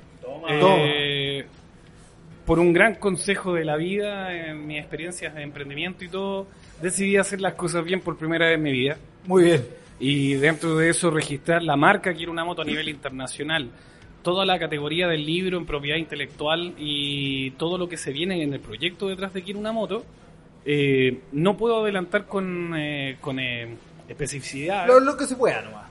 pero sí les puedo adelantar. Pero con- voy a hacer con- un podcast. no, sí, le- sí les puedo adelantar que se viene un integrador de comunidad. Eh, quieran, quiero una moto más que un concepto, es básicamente lo que hemos deseado todos. Entonces, actualmente Aguja Literaria es eh, la escudería editorial que está trabajando toda la edición editorial de mi libro agradezco mucho al equipo de Aguja Literaria porque son un grupo de psicólogos que vieron mis textos y encontraron algo que va más allá de simplemente una literatura. Eso tiene mucha parábola como material, eh, porque tiene explicativos técnicos y además tiene historias. Pero eh, en este, este segundo proyecto que acabo de terminar, que es Rodar o Morir, es un libro compuesto que son dos textos. El viaje de ida, que lo pueden escuchar gratuitamente en el Spotify de Quiero una moto, y el viaje de vuelta que solo lo van a poder leer porque es una experiencia individual. Eh, ahí van a tener una pincelada de un viaje más oscuro, que es el viaje a tu interior. Después de eso viene el encuentro, que es la reunión de cinco valores en torno a la concepción de un motociclista, un o una motociclista actualmente. Y después vamos a pasar a dos literaturas más, que son un proyecto de cinco libros que se van a venir con Quiero una moto. Se está trabajando en la página web y eh, a través de ese proyecto de la página web, el día de mañana, eh, sin fecha aún, porque todo depende del proceso con la editorial, de hecho decidí profesionalizar todo el proceso. No hacer nada de forma abstracta, decidí no hacer eh, eh, productos mínimos viables, nada en estímulos de emprendimiento. Esto tiene que ser sólido desde el principio. Y ya me tomó cuatro años de proceso. Entonces, esperar un año más mientras estoy trabajando en los libros no me, no me preocupa. Hacerlo bien requiere tiempo, requiere paciencia. Perfecto. Y entonces, ¿cómo nos mantenemos al tanto de todas las novedades sobre, sobre este proyecto? ¿Te podemos seguir en redes sociales? Correcto. Eh, Rodar o Morir es una reflexión tan profunda que me invitó a salir de redes sociales. Por eso ustedes en mi- red social personal ven solo tres fotos mías. Sí. Eliminé la interacción con la red social porque quiero vivir mi vida en moto. Eh, ese, es el ese es el incentivo de Rodar o Morir. Quiero una moto. Arroba quiero una moto, nuestra única red social en Instagram Pulento. que está empezando a crecer. Y eh, la página web quiero una moto.net que lo van a encontrar todo ahí. Ahí están en eh, eh, ahí sí que hay un producto mínimo viable en la página web, todavía está en construcción, está en trabajo, pero una vez que lo lancemos, lo dejo aquí anotado, quiero una moto va a ser una revista. Eh, Listo. Esperamos, esperamos nuestra entrevista en la revista. no, de hecho, Locos por las Motos va a tener su espacio en, en este universo motosófico que es Quiero una moto. Así que yo estoy muy agradecido de esta invitación. Eh, generar sinergia, comunidad, contenido, es parte del propósito detrás del equipo de Quiero una moto, que somos unos loquillos que hemos pensado desde estoicismo hasta divulgar la filosofía en moto. Entonces estamos construyendo un paradigma nuevo con respecto al conocimiento y eh, advierto, vamos a hacer cagar todo conocimiento falso en torno a la moto. Vamos, mierda. Perfecto. Es, es lo que todos queremos, así que cuenta con nosotros para estar ahí. Oye, eh, pucha, Pipe, primero quiero agradecer que nos hayas acompañado el día de hoy. A Ha sido un placer tenerte acá. Escuchar algo más que las incoherencias del RIA, de verdad, se agradece. No, hay mucha No, mentira. profundidad en sus El palabras. el Me, llevo Bueno, es que anotaciones yo no sé- que tengo que reflexionar. Yo no sé si tú lo sabes, pero Ria Rhodes no es una persona, él Es, un, concepto. Es fantástico. espectacular. De hecho, recuerdo haber pelado Ria Rose como Oh. concepto. Cacha. ¿Helado? Pero como concepto. Yo sé con Es un quién. buen, yo dije, es un buen concepto. Yo sé con quién lo peló. Mira. ¿Está bien? Oye, es un muy ¿para dónde vas? ¿Para dónde No, no, no, no. Darte las gracias, te tenemos un regalo por Sí, parte un regalo de, de parte de Locos por la Locos Moto. por las Motos. ¿En serio? Y Estampado Chile. Oh, caramba. Y chin, chin. chin, chin. Bueno, y darte las gracias. vamos a mandar a hacer todos los protocolos eh, gráficos de Quiero una moto. Ya sé con quién los vamos a mandar a hacer. Equipo, prepárense, saquen los bolsillos. Oye, quiero leer algo. Uh, Quiero leer algo. Qué lindo. Qué Quiero leer algo que me antes, encontré en el libro. antes de que terminemos con lo que tú quieres leer, Gracias, quiero también darle el agradecimiento a todos nuestros auspiciadores y en esta ocasión, en especial a Coffee Rider, porque nos permitió poder hacer la entrevista acá y nos ayudó con la gestión del invitado. sí. La Sí. mejor, la Sí. mejor cafetería para motociclistas en Chile. Toma. De verdad, una verdad. Y no porque el jefe esté atrás mío, Claro. ¿no? No, fue, fue no una coincidencia. igual, ¿eh? Fue coincidencia. Que no nos están echando por si acaso, solo están moviendo las mesas. Espero que el rodar sea tu mejor experiencia y que la vida misma sea tu mejor camino. Gracias. Y con eso despedimos a nuestro invitado. Muchas gracias, Pipe. Estimado. Gracias, gracias. Cuánto agradezco.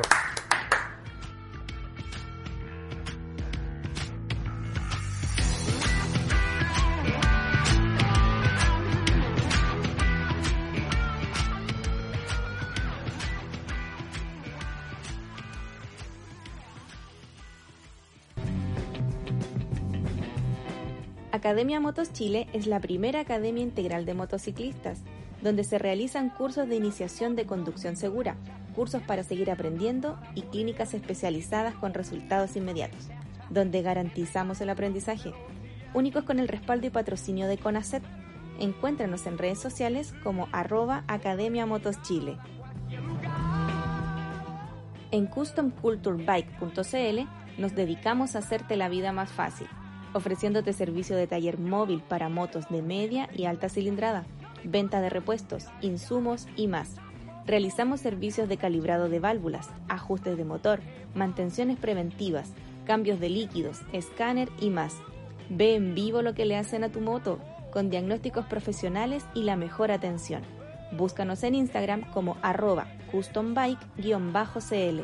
Custom Bike. Somos bikers para bikers. Counter Steer, tienda online de accesorios para el motociclista urbano y aventurero. Bolsos, musleras, protecciones e indumentaria. Todo lo encuentras en Counter Steer. Somos motoqueros y sabemos lo que necesitas para esa aventura que estás planeando. Síguenos en Instagram arroba countersteer.cl y visítanos en www.countersteer.cl.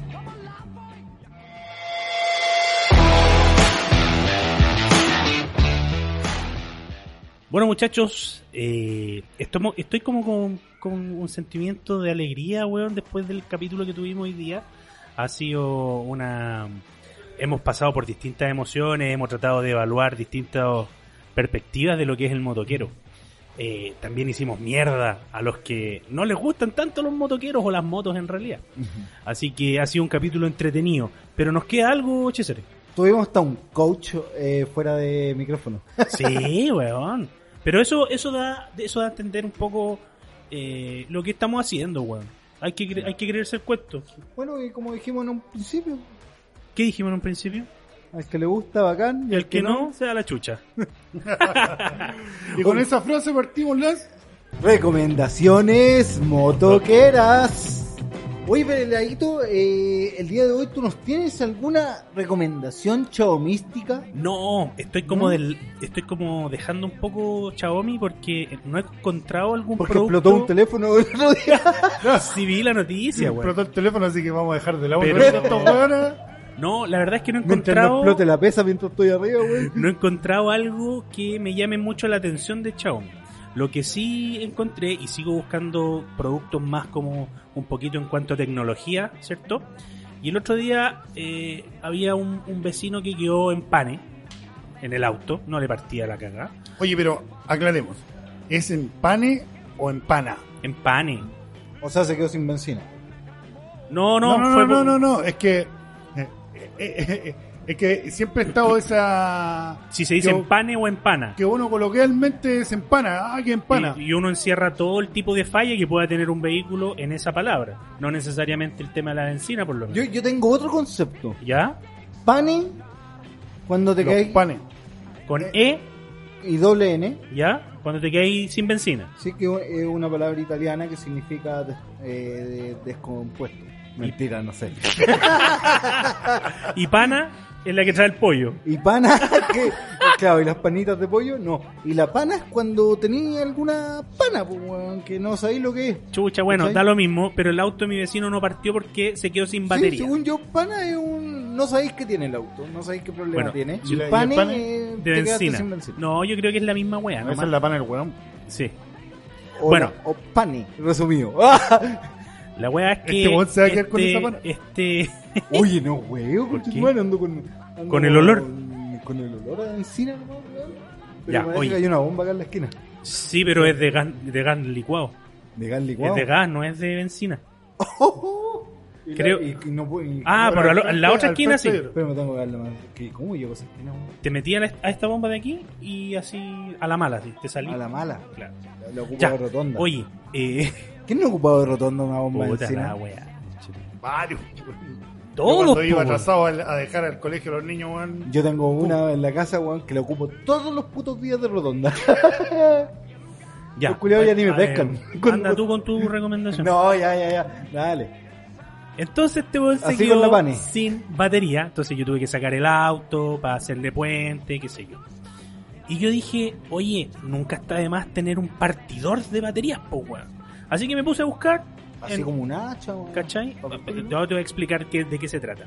Es un implemento, es un aparatito que es como ¿Te una especie, una especie de batería muy grande con los con estos pinzas para poder conectarte a una batería de auto y le da el golpe necesario para poder hacer partir el auto. O sea, un partidor. Un par- un- le da su charchazo, Su- su partidor.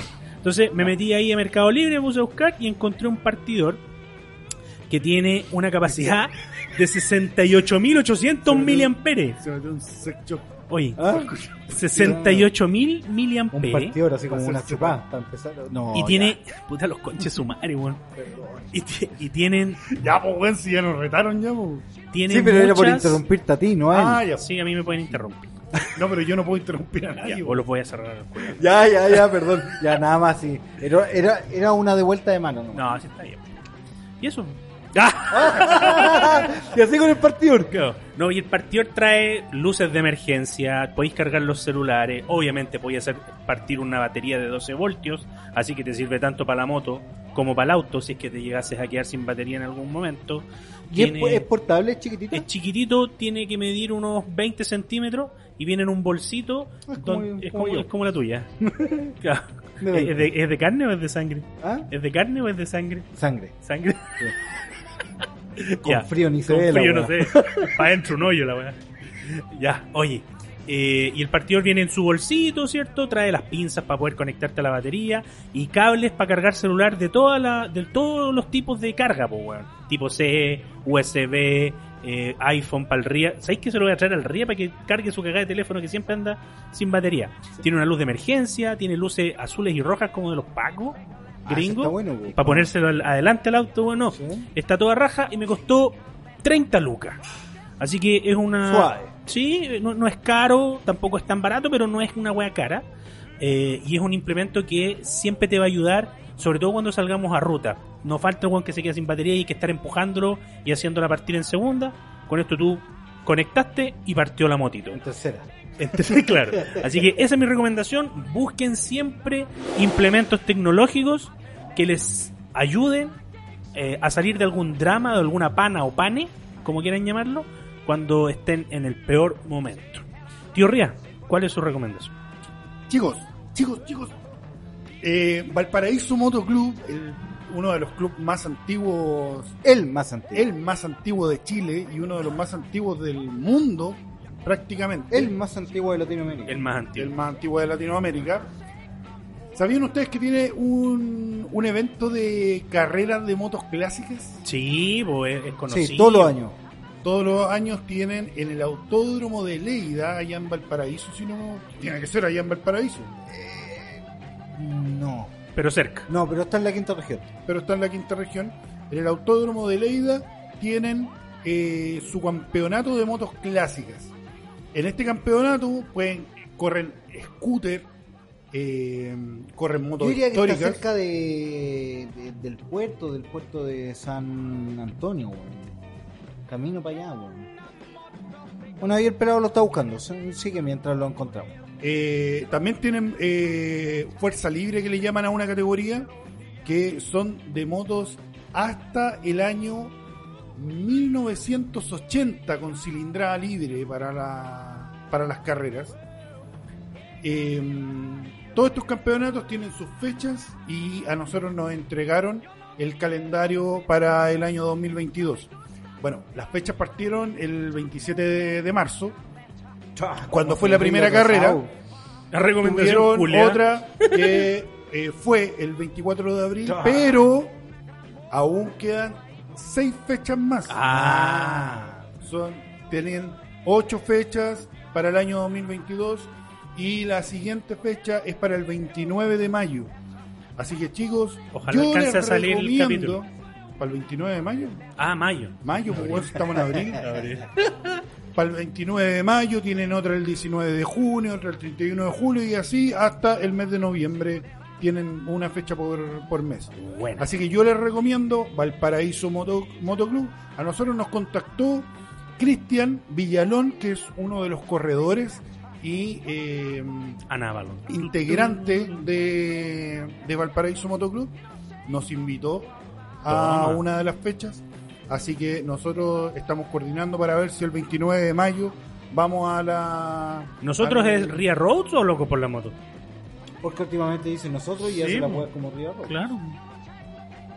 Bueno, me hablaron a mí. pues, bueno. Ah, pues decir, Y yo voy a- decir nosotros. Y pues, yo obviamente voy a ir con Locos por las Motos. Ah, y Road. Con la camiseta puesta. Ay, no, tú eres el concepto. Ya.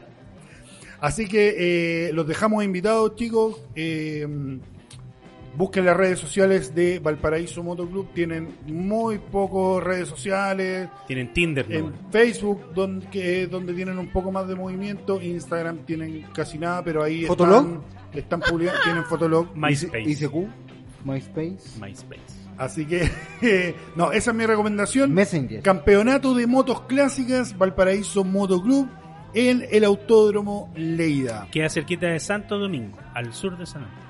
Buenísimo. Así que ya saben, próxima fecha, 29 de mayo. Ya. Excelente. Apúrate para que terminemos luego esta weá. Y Bueno, para finalizar, Ay, ¿por qué me estoy apurando? y para el finalizar, y para finalizar, la recomendación motoquera de su querido, no nuestro, pero sí querido de ustedes, italiano traidor de Locos por las Motos. Oye, si ya no soy traidor. Ahora es el italiano lavador. Lavador. El El italiano, italiano lavador. lavador. Eh, yo les quiero recomendar una película que sí vi. Ah, ya, por fin, Sí, weón. la vi antes noche. ¿Ya? Eh, es una película recién estrenada en HBO Max. Eh, lo pueden encontrar en la plataforma de HBO Max. Ah. Está disponible para todo. Ya. Trata de la historia de un joven eh, que busca hacer justicia con sus propias manos. Eh, ¿qué, qué pasó? nada, nada. Eh, es un joven que, que- que lleva combatiendo el crimen más ¿Joven menos como dos nosotros? años. ¿Ah? Joven como nosotros. Ah, ya sé para dónde No, va este no, conche no. su madre. Ya Eh, sé cuál es. Y bueno, eh, Quedó huérfano, ¿no? Quedó huérfano, justamente mataron a sus padres, Es lamentablemente. weá, sí, bueno. Es súper buena película, ¿la Es viste? Buena, weón. Es Buena. que tiene mucha. Es Sí. nueva la película, pero también hay series, hay una un Sí. sinfín de weas. No, y hay, hay una historia de amor de por medio, Sí. que es con, con una joven ladrona también, y se conocen eh, en la búsqueda de, de, de la justicia, ¿cachai? Es bien triste. Ah, ya caché, weón. Eh, yo decía, weón, yo vi HBO Max y no vi ninguna wea nueva, aparte de... Sí. Entonces, eh, esto, tan- tanto Batman como Gatúbela, eh, Nada que ver con moto, tiene- Pero sale una moto. tienen, tienen sus motos y tienen buenas motos. Y hay una carrera que es la zorra en la wea. Así que se reco- la recomiendo verla. Yo no le tenía ninguna, ninguna fe a Pattinson como Batman. Y todavía no se la tengo, pero es que no. Ah, sin spoilear, yo no sé si el Batman es muy bueno o la trama es muy buena. Pero, Porque oh, la pero película es la zorra. Pero ojo, yo todavía no, ve- no veo la película, pero sí he leído hartas críticas sin spoiler. Y hay mucha gente que ha criticado la película porque se basa mucho en las películas de Nolan, en las de Schumacher, ¿cachai?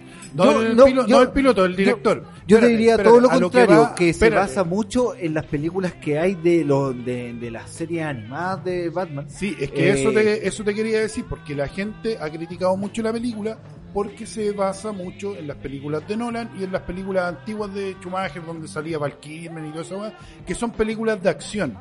Y esta película tiene harta acción, pero está más enfocada en los cómics. Y los cómics de Batman Rescatan al son Batman detective, weón. detectives, exacto. Exacto. Entonces, es de hecho, yo hace poco vi el largo Halloween y tiene mucha, muchos guiños al largo Halloween. No quiero entrar en spoiler, se las recomiendo. Es una película muy buena. Yo no le tenía fe y es muy buena. A lo mejor la encontré muy buena porque no le tenía fe. Puede pero, ser. pero se la recomiendo totalmente. Ya está disponible en HBO Max. Todavía está en cine para el que lo quiere ver en pantalla grande. Así que eso. Buenas recomendaciones nos sacamos el día Oye, de yo hoy. antes de que finalicemos el capítulo, una hueá súper cortita. ¿Se acuerdan que tuvimos una La del discusión? César. No, ¿Se acuerdan 20. que tuvimos una discusión hace un par de días atrás en el grupo de WhatsApp de Locos por las Motos? Sobre- ¿Cuál de todas? ¿Cuándo Sobre te- el te tema, picaste? no, no, no, sobre el tema de eh, cuando los carabineros andan Ah, en procedimiento sí, y se sí, justifican. Ah, sí, sí. Ya. Tienen que yo, respetar quiero, yo quiero- yo quiero hacer una aclaración que no toda la gente sabe y eh, es súper cortito. Cuando una patrulla está sin baliza es porque están haciendo tránsito, o sea, se están dirigiendo de un punto a otro. Cuando una patrulla de carabineros está con las balizas verdes, están haciendo patrullaje. Cuando una patrulla está con las balizas rojas es porque están en un procedimiento. Y cuando están con sirena es porque están en una emergencia, ya sea una persecución o sea, si cualquier están cosa. con rojo o con sirena, aléjate de los hueones porque Exacto. te pueden chocar con ganas. Entonces, cuando una patrulla está sin baliza o con la baliza verde, están en la obligación de respetar todas las leyes del tránsito, igual que cualquier otro mortal. En cambio, cuando están en un procedimiento y sobre todo en una emergencia, ellos están facultados para saltarse o no respetar algunas leyes del tránsito, como por ejemplo pasarse un discopare, pasarse una luz roja. Entonces ustedes tienen que estar atentos a esas situaciones. Aunque, el fin de- ojo, ellos no pueden llegar y pasar el discopare. Ellos tienen que parar, mirar y que los vehículos se detengan para poder pasar. Y lo mismo con los semáforos en rojo. Pueden doblar en un lugares no permitidos, pueden meterse en calle en sentido contrario, como lo hizo el César hoy día, que no le vi la baliza roja. Pero. pero. Me siguió. para que- y vos lo seguiste. pero con los Hazard. Ah, ya. Por lo menos prendí los hazard. Pero eh, para que estén atentos a eso, porque tuvimos una, Hubo una buena discusión, sí. una buena discusión con respecto a eso. Y ojo, que eh, los carabineros que andan en moto, sobre todo las que son todoterreno, no tienen baliza. Entonces, ellos no tienen cómo demostrar que van en un Mm. Pueden ir gritando como un wiu, wiu. Eh, y, y ha pasado que hay carabineros que se saltan discopare, cualquier cosa, y dicen, no, es que vamos en un procedimiento, y con eso lo justifican. Así que, nada, ojo. Quiero complementar. y, eh, les recomiendo que se metan a nuestro link que tenemos en, en nuestro Instagram. Ahí está el link para nuestro grupo de WhatsApp. Así que si usted quiere opinar, quiere hacer una remo- recomendación para nuestro capítulo, ahí Ese es tiene las lugar. puertas abiertas para que usted entre y haga lo que incluso si quiere hacer promover hasta su emprendimiento nosotros Claro. no no le No color no hay Quiero complementar lo que No nomás. diciendo. eh, cuando los carabineros están controlando, tránsito también tienen que tener, porque es un procedimiento, tienen que tener las balizas encendidas. Así que si te están pistoleando y tú veis que al fondo la patrulla no tiene las luces prendidas, los podéis huevear. Así de simple. Los carabineros están en eh, la obligación de avisar visualmente que están haciendo controles, no pueden estar escondidos. Ojo con eso. No pueden estar escondidos pistoleando. Así que, bueno, eh, palabras al cierre, eh, César o Tío Ría, ¿quién se anima? Para, perdón. Palabras al cierre, weón. Ah, eh, sí, quiero decir solamente que César quería decir unas palabras, pero está abajo comiendo un sándwich, entonces no va a poder. ¿Qué es César? Así que César Custom Custom Bike. Bike. Ah, ya. Así que eh, de parte de él quiero decir que lo ama mucho a todos y que les va a ir a revisar la moto cuando se lo pidan. Excelente. Tío Ría, palabras al cierre. Yo, la verdad, este capítulo lo quería hacer hace harto tiempo. Esta conversación la había tenido con los chiquillos también en algún minuto. Eh, también lo conversé una vez con, hasta con una psicóloga. Había conversado este Con la doctora O sea, Cordero. no una psicóloga, como dijo el Estudiante. tema, una estudiante de psicología también conversamos el tema. Lo encontraron también fascinante. Y nada, pues yo, bueno, encontré un capítulo parejito, súper bueno. No fue tan hueveado como, como en otras ocasiones. Pero no perdimos la esencia porque huellamos igual. Sí, Pero- pero necesitábamos ponernos un poquito más serios. Así que si nos escucharon más serios fue por eso. Porque el tema lo meritaba. Pero el huevo existe siempre. Sí, o sea, weón, mientras Felipe hablaba, eh, el Iván me estaba tocando mis partes. Ya. No, si yo los veía por debajo. Hueveo, no mariconeo, weón. Ah, que yo ¿Cómo pensé que era hueveo de, de La huevo. Ah, No le podemos tocar el Ricardo. No, sería oh, huevo. Antihue- no, antihuevo. Sería, sería huevo, no Antihuevo. huevos. Así que eso, chicos. eh, gracias por escucharnos. Recuerden seguirnos huevo. en Spotify. Dennos las cinco estrellitas si les gustó. Y Peladito ya dijo: si nos dan una, él los tiene identificados, pero igual pueden hacerlo. Peladito, sus palabras al cierre del capítulo. Gracias a Estampado Muy Chile, bien. MR7, M Graphics, Mad Dog, Custom Biker, Counter Steer, Café, Coffee Riders, Casi. casi caigo, y Academia Motos Chile por apoyar este proyecto. Eh, agradecerles a todos los que nos escuchan por terminar los capítulos. Y nada, se vienen hartas cosas, se viene entretenido. Eh, métanse al Linktree, no sé cómo se pronuncia la weá. en el- Linktree. En el link que tenemos en Instagram, inscríbanse a la charla que vamos a llevar a Academia Moto ¿Cuándo es? el 15 de mayo sobre Todavía hay los, tiempo. los chalecos airbag de nuestro nuevo amigo Hit Air. Recuerden, somos los embajadores de la marca Hit Air, marca japonesa, tecnología japonesa, en Chile, a tu disposición. Así que nada, nos vemos pronto. Que estén muy bien. Yo muevo la mano con Chetumare. Sí, chao, sí, esa chao, vuelta, Chao, chao. Apaguen esa moto. Hay una moto prendida. Estas calles son de nosotros. Pregúntale a tu amor cuando nos ve con quien quiere fotos. Locos y en motos, son mi pana que monstruo. De sur a norte rodamos, picando somos famosos. A ella le gusta la gasolina, pero no como imagina. Raptor 700, con las dos llantas para arriba. Estilo bandolero, flow callejero como el skate. Esta película es de verdad, la tuya un juego de play.